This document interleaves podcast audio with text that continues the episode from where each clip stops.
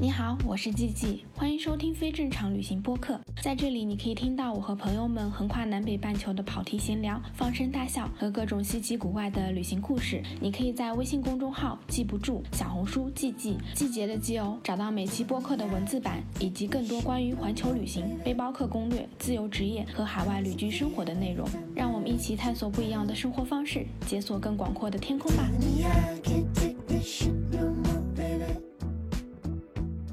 Hello，大家好，我是季季，欢迎收听非正常旅行电台。这是一档横跨南北半球的旅行播客，带你用声音环游世界。今天这期播客呢，继续我们上一期的西藏系列，然后还是来跟阿曼，跟阿曼一起来聊我们的山南旅行。我们先请阿曼跟大家打个招呼。Hello，大家好。我们上一次其实有聊到从卡九寺去了色乡，但那之后我就去了那个白马林措转湖。哎，色乡在哪个位置啊？西藏的山南的话，它在哪一片？它其实是非常非常靠近边境的，所以你去色乡是需要办边防证的。就在色乡翻过山，它就是不丹，就差不多十公里的地方就是不丹。所以就是你去色乡很多寺庙，它是需要你交身份证的，它不是说因为管着，它是怕你。直接翻山，然后就过走了，然后他就要把你的身份证放在那里，对，就这十公里翻过去就是了。然后在色乡这边上，它有比较有名的就是白马林措，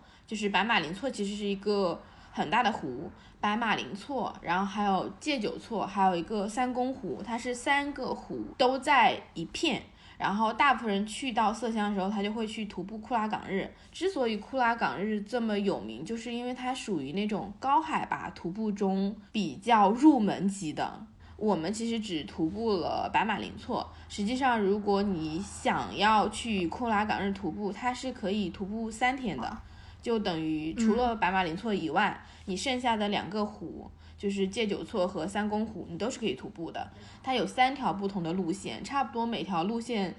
都是走一天左右的行程。你们当时就去了一个地方是吧？对，我们当时其实就只去了白马林措，因为我们这一趟本身旅行就没有说要徒步很多天，我们更多是想要诶徒步一下，然后看看这些寺庙什么的。库拉岗日这边就是白马林措这边海拔还是很高的，嗯。它的起点有差不多四千四百多，快四千五。哇，那真的还挺高的真的已经很高了。但之所以说它是相对容易的，是因为它的上升海拔的变化没有那么高，上升海拔可能就四五百，就可能你最低可能走到四千三，然后你最高可能翻到四千七百多。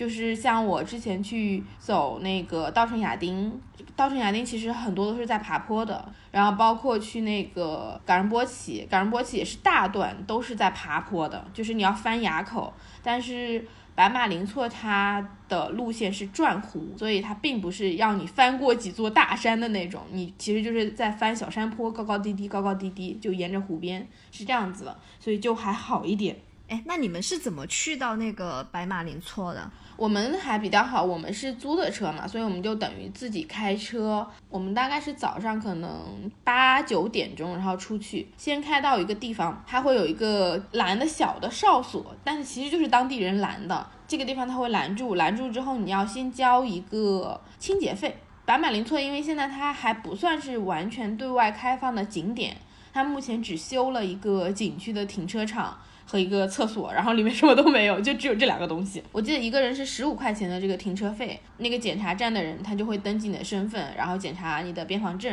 然后会给你个回执，就有一个白色的条子，然后你要把这个回执收好。出来的时候他还会检查，就看你有没有交这个回执。然后色乡的镇到这个检查站的路是好的，它就是正常那种国道乡道，差不多就是是水泥路。然后从这个检查站开始。所有的路都是那种很烂很烂的路，都是那种泥路。大段的路基本上就是它有一些灰什么的就还好，然后到了白马林措之后，我们开完那一段路回来，我跟我朋友我们俩都再也不碰后备箱，因为你每次开后备箱就要摁，然后你一摁，你的手就会有整个手印，就是因 为它就是全都是灰，然后我们就每次摁后备箱就只摁那一个地方，因为那个地方已经有手印了，然后你的整个人就不能靠近那个车，你一靠近那个车就四面都会被那个地方。就是蹭的全都是灰，很脏，就整个车就换了个颜色。哎，那如果徒步的话，住在哪里啊？住在我刚刚说那个错玉村。哦，就错玉村，它是有一些小的类似于农家乐一样的住宿。我去的时候，他们属于正在开发，就有想要去修建一些可能稍微好一点的。我有看到他们是有规划性的在修建一栋一栋的小房子，但大部分都还在建中，还没有完全建好。我估计可能大家明年再去，应该就都修好了。就其实它是这样子，检查站，然后你到错玉村，再到这个停车场，停车场才是白马林措徒步的起点。但是错玉村到这个白马林措的停车场有四公里的路，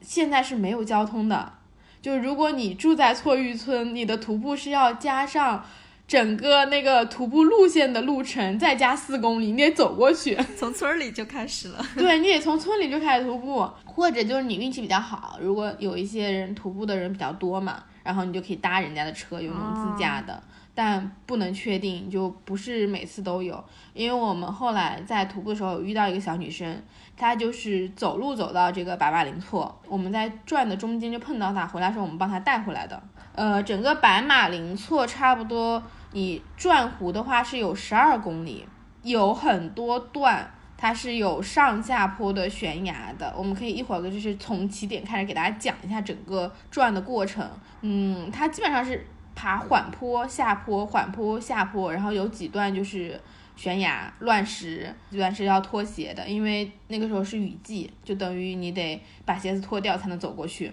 呃，我们差不多十点半到的这个停车场，很少很少人，整个停车场就是四五辆车，就他有一个管理员，反正我也不知道他的名字是不是真的，他告诉我就一个小男生，他说他叫那个白马扎西。他就跟我聊了一会儿，我本来是去问他，我说去山上徒步要带什么样的衣服，就温差很大，你可能在山脚下的时候，太阳晒下来，你是真的穿一件薄薄的短袖，七八月份就够了。然后你走到山上的时候，你是要穿那种防风外套的，膝盖不是特别好的，就建议带登山杖，登山杖还是挺有用的，尤其是你在过那种小溪的时候，它你可以拄着这个登山杖，然后就会轻松很多。我就问他，我说走这个白马林措转一圈要多久？他说转一整圈差不多要七八个小时，因为当时其实已经十点半了。就如果大家要去转的话，是应该再早一点去的，就可能九点到那里，然后这样子你转一圈下来，下午可能四五点是比较好的，不然的话其实会太晚。就是西藏的天气真的是变化很快，六点之后它会迅速的变得很冷。然后白马林措其实很有名的一个地方就是。它是莲花生大师曾经修行的地方，所以我当时就说啊，那我们就按照这个藏传佛教习俗，我们就从顺时针开始转，差不多前面两个小时都还是比较平缓的上坡，它就是像你走那种草坪一样，走一个多小时你就可以走到一个亭子，走到一个小山坡上的凉亭，然后你就可以稍微的休息一下。它是左右两边各有两个凉亭，然后这两个凉亭都很适合拍照。如果大家走不动，就走到这两个地方就可以了。然后我们就是走了一个多小时，走到第一个凉亭。从这个凉亭开始，你基本上就是沿着山脊在走，因为它其实就是整个湖。所以我觉得白马林措很漂亮的、很好的一点就是，它是所有的三百六十度的。视野都是特别好的，因为它就是绕着整个湖，而且你是在湖上面的，湖是在你脚下的，所以就等于你是用个俯视的视角一直在看那个湖，很漂亮。那个湖是什么颜色的？有点像是绿松石的那种蓝色，就是蓝绿色，特别特别好看。我我也想说，就是一定要晴天去，就阴天的湖是灰色的，晴天真的就 就是真的宝石，就绿松石，真的是绿松石的颜色，然后。沿着山脊的那一段路也是比较好走的，而且山脊那里有好多地方都可以拍照，因为它是山脊，然后下面都是缓缓的山坡，往斜下去就斜到湖那里，所以那个山坡上有好多那种巨大的石头，你在那个石头上就可以拍到那种特别好看的照片。在那个山脊上，我们其实是有拍挺多照片的，而且山脊还蛮好看的，就是七八月份还是有很多小野花的，就那种高山的小野花。到高山上或者到那种草原上，很多鲜花都是很艳的那种。这几段都比较好走，就大概前面差不多三四公里的地方都是比较好走的，到第三公里开始你就开始慢慢去下坡了。然后下坡的话，它有一些有点像是湖边的栈道。然后我们就在下坡的时候遇到了我跟你前面说我们搭车的那个女生啊，就我们看到她，她就在前面坐在那里。她是一个大学生，自己一个人过来背包，然后就坐在那里休息。全副武装的那种，就是真正的看起来就很像是户外登山的那种，还有登山杖，户外达人。对，然后但他坐那休息，因为他走不动，他就觉得很累，他走不动了，他就他就在犹豫自己是要往回走，还是接着把这一圈转完。我们就把他给捎上了，我就说你要不要跟我们走？就来都来了，就把这一圈给转完。下坡下下去之后是很漂亮的，你就可以走到湖边。山上有一个很小的湖，然后它就会有那个水流下来，流到这个白马林措这个大湖里，所以它这边是有溪水的，真的很像世外桃源，很适合在这种隐居的地方。你过完这个河，过完湖边草坪，然后开始上坡之后，那个路就变成一开始是慢慢的爬坡，然后爬着爬着你就变成那种乱石，乱石爬完之后，它会有很多那种铁的梯子，因为有很多段，等于你那个路是贴着悬崖走的。我感觉这一条路是以前那种放牧啊，以前或者是他们过来朝拜转湖的人走出来那种小路，它并不是有规划的那种，就是一块一块铁板搭起来焊在一起，然后旁边有一个铁栏杆，但那栏杆也是很空的那种，不是像我们那种什么一道一道很多，它就是两根两根杆儿。你翻了一段铁桥之后，它又开始下坡，就真的是上上下下，上上下下，然后那个下坡是。铁梯子，那个铁梯真的，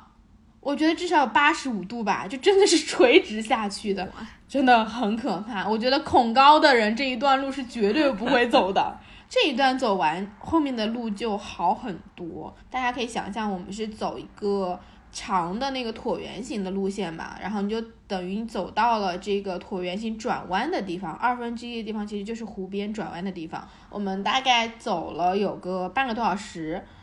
快一个小时的时候就碰到第一个人，我们就问他说：“哎，这个路怎么样？”他说：“路还可以，但是有些地方你就得脱了鞋走过去，就不好走。”脱鞋，我们就说还要拖鞋，然后我们就开始走走走，就开始有一些地方是像是那种雨水冲刷出来那种小溪，它就漫过去了。所以我一开始是属于那种我觉得很好玩，看看能不能从水底下走过去，就不走那个石头。哇，我走下去就冰死，太冷了，超冷，真的超冷。走完这一片的那种草滩，走到一个感觉像是以前有人住的那种小村子。我们本来都以为我们的那个路走完了，结果从那开始，你就会变成那种大石头，它是那种巨大的石头。然后那个地方有很大一片是被那个水冲掉的，很湍急的水，就它。等于就有点像是大石头上都像小瀑布一样，这个路是比较难走的。然后你走过这一块的这些乱石，就到湖岸边了，你就等于把这整个湖行走完了，就开始去爬坡了。然后这里开始就变得其实很好走了，就是你最难走的路都走完了，基本上你已经走了有三分之二的路吧，差不多八公里左右。对，但我们其实坐到下面的时候就已经下午六点多了，因为我们十一点才开始走，我们完全走完走了七个小时，七个多小时。对，哦，还有一点就是整个白马林措徒步是没有任何信号的。大家要提前稍微的准备一下你自己走的这些路线，研究一下，大概可能你走多少公里会到什么样的路段，你要有个概念，不然你很难去判断时间，然后判断你走到哪里，你要给自己留足够多时间，因为就从停车场回去色香，你还得一个小时呢。除了这个之外，还有一点就是你要带自己带吃的，但是没有补给点的，没有水，也没有吃的。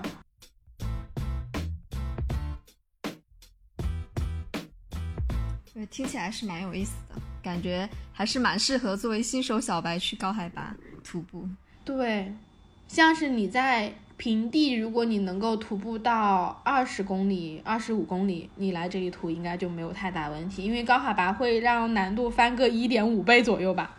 嗯，我们在色乡，其实我上一期不是有讲过吗？其实是我朋友推荐说让我们去一个寺庙，我们才来的这里。然后那个寺叫洛卓卧龙寺，它是那个藏传佛教，就是噶玛噶举派的一个最重要的一个寺庙，就是这个派是由就西藏的马尔巴大义是他创建的，然后当时就是在这个洛扎县色江这个地方，就是这是他呃出生的地方，然后他就在这边创建了这个噶玛噶举派，然后这个就是整个派的算是传承的源头，就在这个地方。所以洛卓卧龙其实是很有名的一个寺庙，尤其是对于噶举派的人来说，很多人会在这边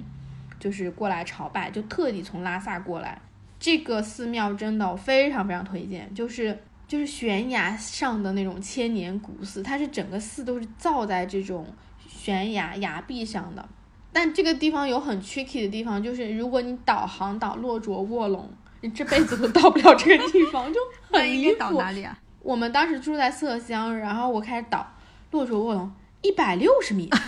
然后路一百六十米，你就眼睛都能看到这个地方，但你就是明显没有这个寺庙啊。然后我后来才发现，它这一百六十米是垂直距离，垂直就是等于其实这个山是在你在的这个背后的高山上。哦，对，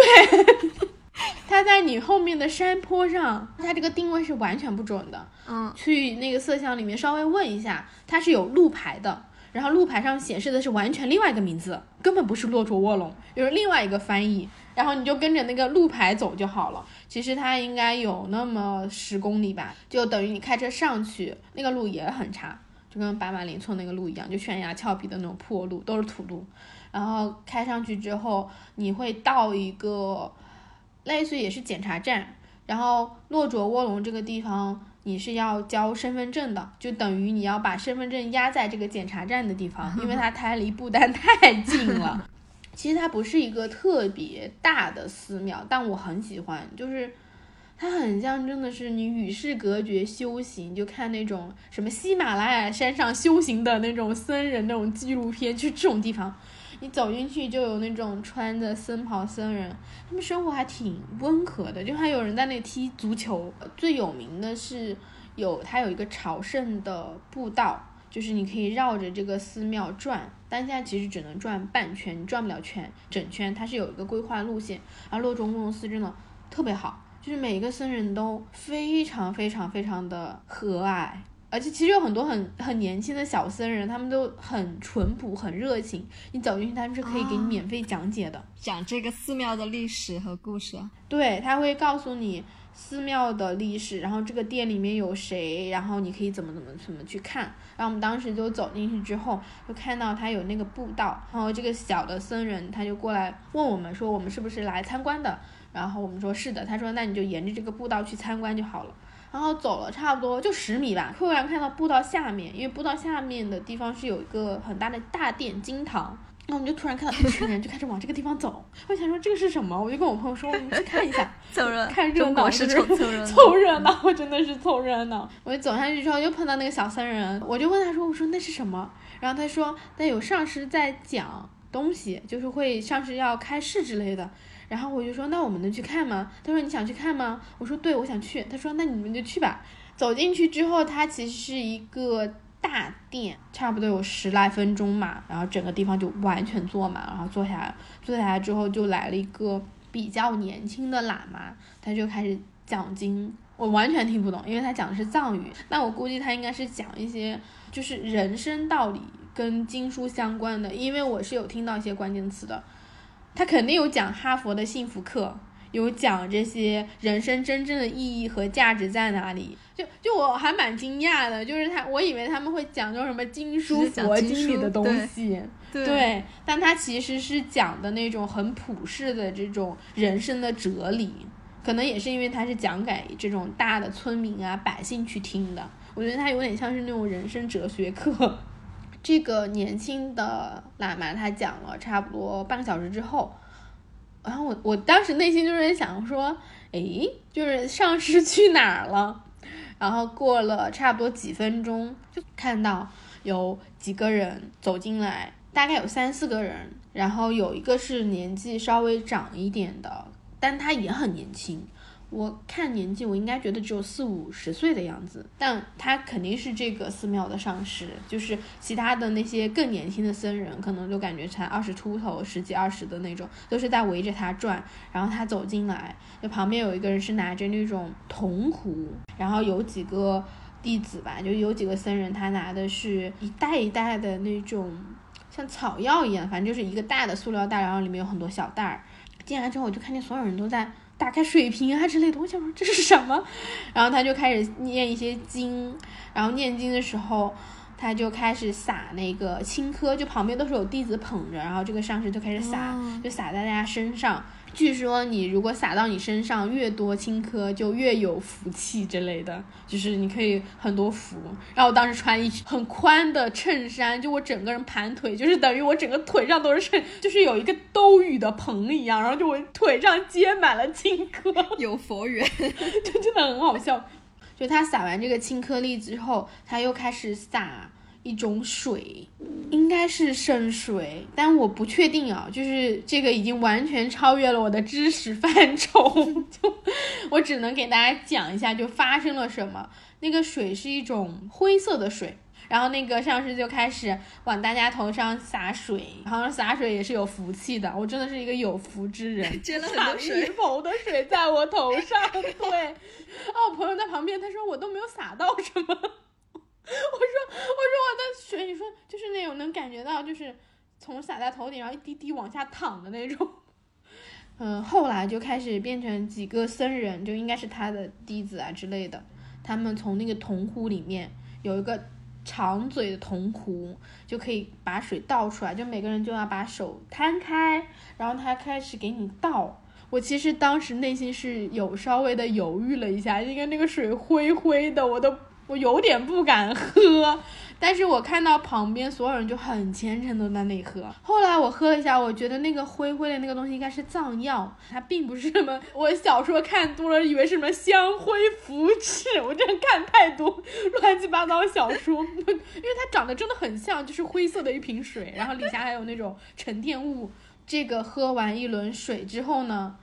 就接下去不是他们有拿那种塑料袋嘛，然后就开始发，他会给每个人发一个小小的那种夹链袋，大概就是手掌大小、掌心大小一个夹链袋，然后那个夹链袋里面是有三包东西，一包是青稞，还有一包是那种像小米一样的东西，我也不知道是什么，还有一包是那种小小的那种药丸儿，叫甘露丸。我后来回来查了一下，好像就是一些藏药做的，还蛮蛮好的。然后发完这个，就是整个活动就结束了，大家就开始慢慢的沿着那个木楼梯往下走。但因为很多很多人，所以其实要走很久。我就想说，我不要去挤了，我就在旁边站着。然后站的时候，我就去转。这个走廊，因为走廊这一圈它都是有不同的这个各种各样的金刚，后面还有一排是全都是各种动物的塑像，就是它的头是动物，然后身体可能是人这样子。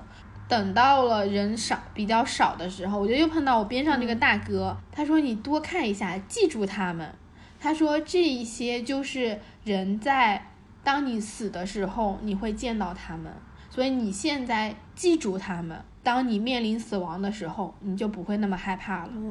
我之前看过很多类似的，我从来不知道是这个原因。他说他这些就是可能你死前会感到很可怕，你就会看到很多这种妖魔鬼怪，所以他们才把这些塑像放在这里。当你活着的时候，你很熟悉这些东西会出现在你死亡上，你就对死亡不会那么恐惧了。啊！我当时就说哦，那个时候其实就我们两个人在上面了，就因为人既然走完了，他就跟我一起往下走，从楼梯走下去，他会路过一个小小的金堂，然后就有很多人站在那里，他就是在发哈达，就一个一个人，每个人都给你发一个哈达，然后每个人都要进这个佛堂里面去朝拜一圈，这就是为什么所有人都会堵在这个楼梯口。哦走进去之后呢，里面。哎，脚印和手印来了，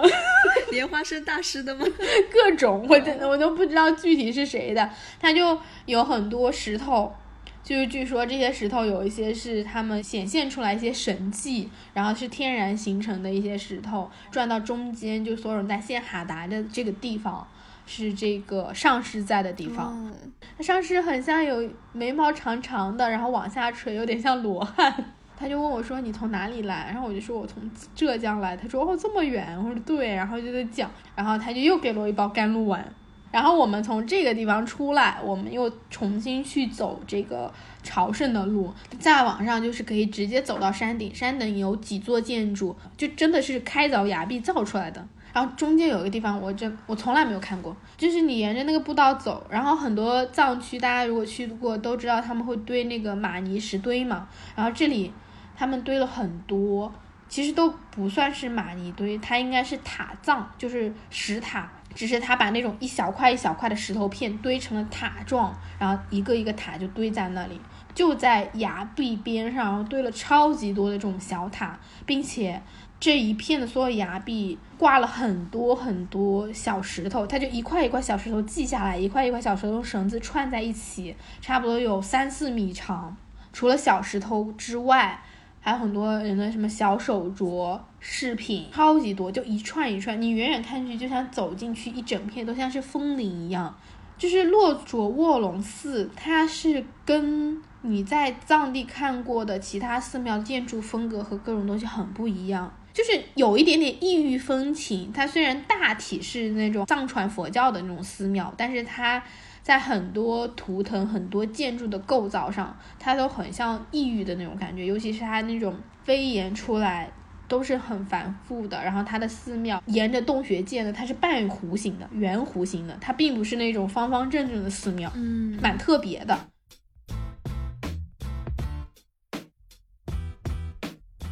然后你走完这个挂下一串一串的那个之后，你就会走到一个比较大的点。真正在参观的就是我前面有提到，就是他其实是在参观这个洞穴。这个洞穴就是马尔巴大师在这里修行，然后他曾经在这里做梦，梦到自己的前世，梦到自己未来会发生的一些场景，就梦到了前世今生会发生的所有的事情。这个洞穴参观完之后，你会走到二楼，有一个殿，它很像是一颗。大树，一个殿像一个大树。对，这个佛殿里面的佛像，它就是一棵树一样，它是有很多枝丫，然后枝丫出去之后，上面会有一尊一尊小的佛。对，你想，大部分我们看到那种呃殿都是一尊佛像，主佛像，然后旁边可能有一些小的佛像，但它那个是中间主佛，然后旁边就打开像树叶一样。这个逛完之后，你再沿着往下走，其实那个步道很漂亮。那个步道是红色的围墙，然后每个围墙上都有一个个小小的彩色的塔，就塔身是白色，但它底下一层一层的是彩绘的。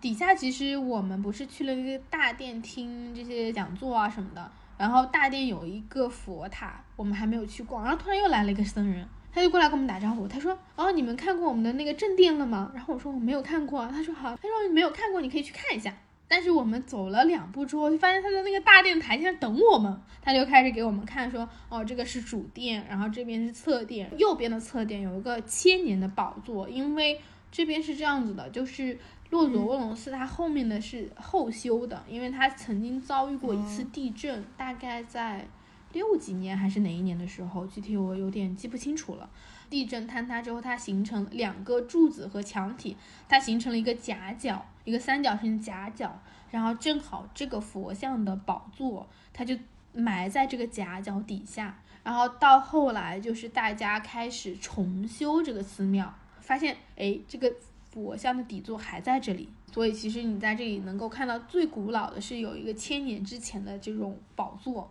我出去的时候，我们从这个地方出去，然后就碰到大脚羊，就是那种盘羊，它那个脚是弯起来的，在草坪上坐在路边，然后旁边有一个很老很老的这个藏族的爷爷，他就在摸那个羊，我就问他说说能摸吗？他说可以，他说你就摸一下，然后我就去摸那个羊，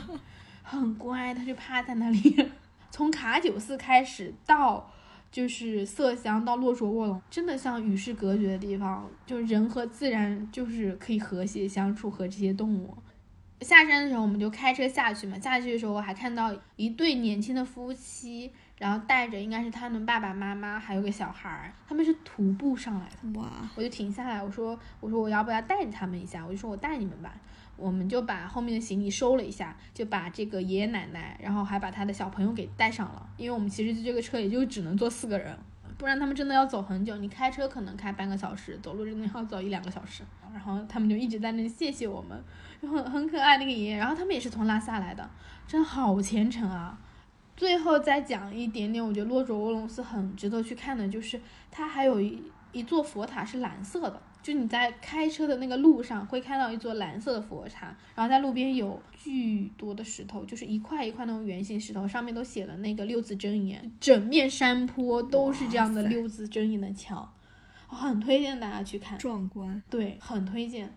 然后差不多，接下去再跟大家聊我们在山南看到的其他的寺庙，还有我们去了海拔最高的湖泊，留到下期再跟大家分享。那这就是我们这周的播客啊，谢谢阿曼来聊天，咱们下周六的时候继续闲聊全世界，拜拜，拜拜，下周见。You